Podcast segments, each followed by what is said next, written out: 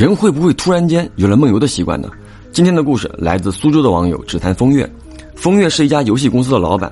二零一八年，因为工作需要，招聘了一个助理，一个刚毕业一年的女生，负责公司里接待、联络之类的工作，形象不错，能力出众，性格呢也比较独立。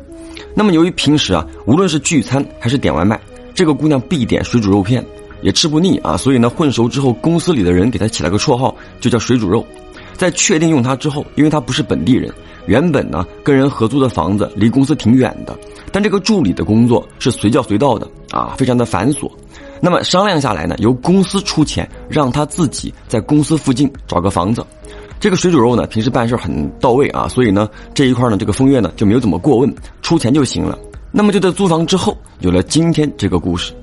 夏秋之交啊，也具体忘了从哪一天开始，这个水煮肉呢就变得很奇怪，不论风月加班到多晚，他都陪着，都不愿意回家。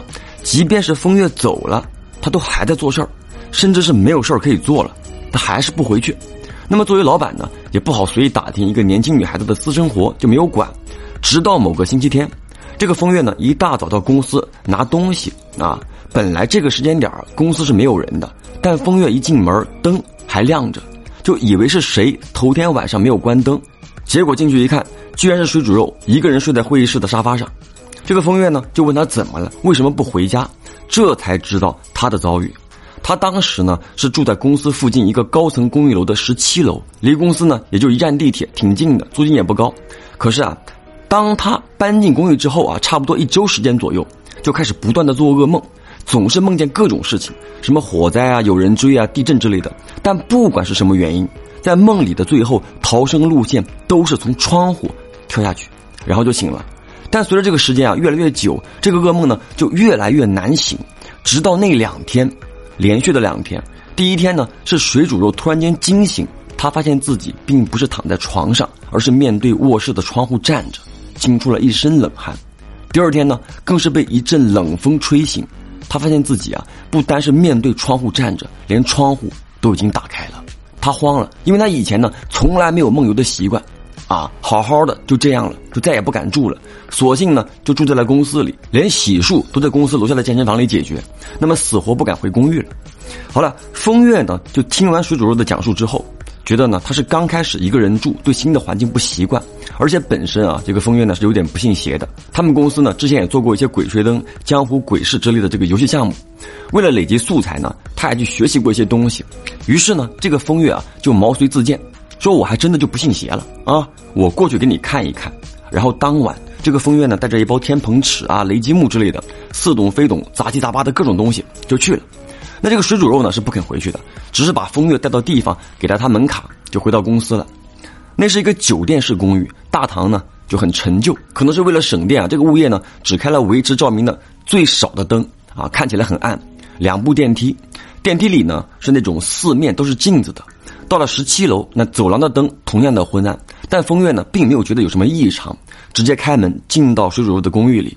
进屋之后啊，先是把屋里呢上下都搜了一遍，然后小爱同学啊天蓬咒循环这么一通流程走完，没有任何的异常，于是洗澡之后呢，在他家沙发上躺下了。而当晚他也做了梦，原本呢风月是一个记不住梦的人，但那天呢他是被吓醒的，所以记忆颇深。这个梦里呢，他就像刚来水煮肉的公寓一样。穿过大堂进入电梯，电梯开门的时候呢，他很清楚的看到电梯里没有人，于是上去面对电梯门，电梯上行。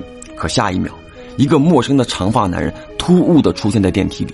由于那个男人的脸呢被头发遮住，风月并不能看清男人的长相。那么在梦里啊，还没等风月反应过来，男人已经冲上来掐住了风月的脖子，无法动弹的风月慢慢窒息，随后他惊醒了。一个噩梦而已啊，尽管很真实，但这并不能把他吓倒。可是下一秒，现实中的风月差点哭了。刚才说过啊，他是躺在客厅的沙发上睡的，就好比这个沙发。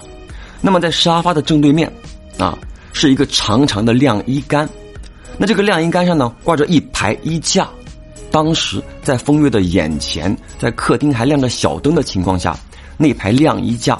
就像是有人经过时用手拨弄一样，从左到右毫无征兆的晃了起来，并且发出了呱嗒呱嗒呱嗒呱嗒呱嗒呱嗒那种碰撞的声音。你要知道门和窗户啊都关着，根本不可能是风。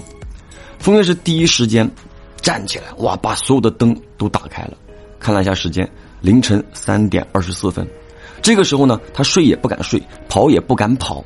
你毕竟刚从那个电梯的噩梦中醒来。同时，风月又发现了一件很奇怪的事儿：他明明睡前安排小爱同学一直循环的天蓬咒，居然停止了播放。就这样，他一直挨到天亮，听到楼道里有动静了，才离开水煮肉的公寓。那么回到公司之后啊，这个风月呢就交代水煮肉，让他重新找一个房子，押金什么的无所谓啊，找个靠谱的，犯不着图便宜，租金还是公司出。